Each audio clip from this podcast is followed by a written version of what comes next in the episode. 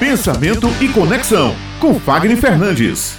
Pensamento e Conexão de hoje com o consultor Fagner Fernandes, que está hoje conosco por telefone, mas segue trazendo aí pra gente mais um tema bem interessante, né, Sim, Beth? Ele vai dar dicas de como alguém pode se tornar mais autoconfiante, não é, Fagner Fernandes? Bom dia! Bom dia, bom dia, bom dia. A autoconfiança é um dos fatores que a maioria das pessoas acaba não conseguindo manter. Desenvolver autoconfiança não é difícil. A prática, a constância, você acreditar naquilo que você está se propondo a fazer para se tornar autoconfiante, sim. Ser uma pessoa autoconfiante nos tempos de hoje, na era da comunicação digital, significa também você poder criar mensagens claras que possa atrair a atenção das pessoas a partir de um ponto de vista. Afinal de contas, quando nós temos a autoconfiança desenvolvida, nós queremos sim atrair a atenção das pessoas para nós.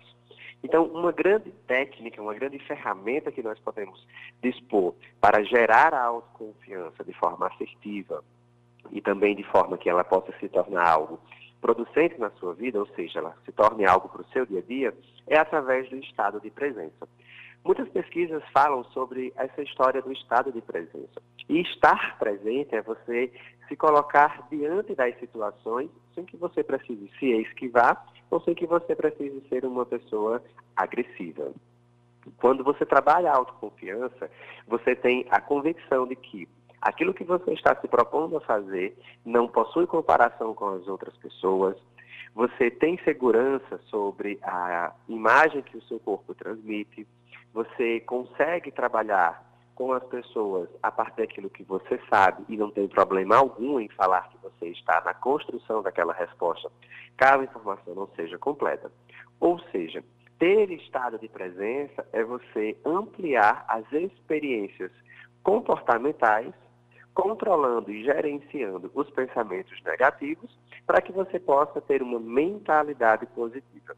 E com efeito, isso vai se manifestar na sua fala. A sua voz, ela vai poder ter mais ritmo, ela vai ter um volume mais agradável. Muitas pessoas que têm uma autoconfiança baixa, como a gente costuma falar, né? É, as pessoas falam para dentro, nós precisamos falar para fora, que é colocar essa projeção nessa voz para que as pessoas possam ouvir. Tem uma boa articulação, porque isso favorece ser entendido. E quando nós temos também uma autoconfiança, nós temos uma linguagem não verbal dentro de uma postura mais ereta, nós conseguimos olhar no olho, temos uma expressividade das mãos. O que tudo isso significa? Que você está presente para o outro quando você está comunicando. E quais são os ganhos? Os ganhos são os mais diversos, porque nós podemos apostar na vida pessoal, nós podemos apostar nos relacionamentos, nós podemos apostar na sua vida profissional e também nós podemos apostar através da sua própria imagem aí nos meios de comunicações, sobretudo no digital. Isso significa que pessoas autoconfiantes conseguem persuadir mais, conseguem persuadir melhor, de forma muito mais natural e autêntica. Então, para que você está em casa agora, possa anotar aqui as três principais dicas para você ter estado de presença. Primeiro, rompa os padrões de medo que você possui. É muito importante você olhar para o que você está buscando construir no futuro. Dois, evite se comparar com o outro. A melhor pessoa para você se comparar é consigo mesmo. Observe quem você foi ontem e enxergue quem você está sendo hoje para poder construir quem você quer ser no futuro. E terceiro, foque muito mais nos benefícios, no pensamento positivo, do que na reclamação e nos pensamentos negativos. Dessa forma, você melhora a sua autoestima e potencializa a sua autoconfiança.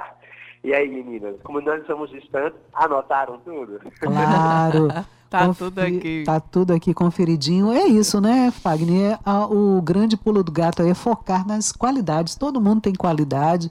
Né? Se você for pensar só em problema, então foque nas suas qualidades que acho é. que a coisa caminha bem, né, Josi? É ver pela, pelo lado das potencialidades né, que cada um tem, da sua personalidade, do seu jeito de ser, e confiar mais em si. A gente vem falando é. sobre isso né, desde a entrevista. É. Acreditar mais em si mesmo para poder aí alcançar os seus objetivos. Muito obrigada, Fagner, por mais uma coluna Pensamento e Conexão de hoje. Até a próxima terça-feira. Se Deus quiser ir começando o mês de junho, né? Vamos embora.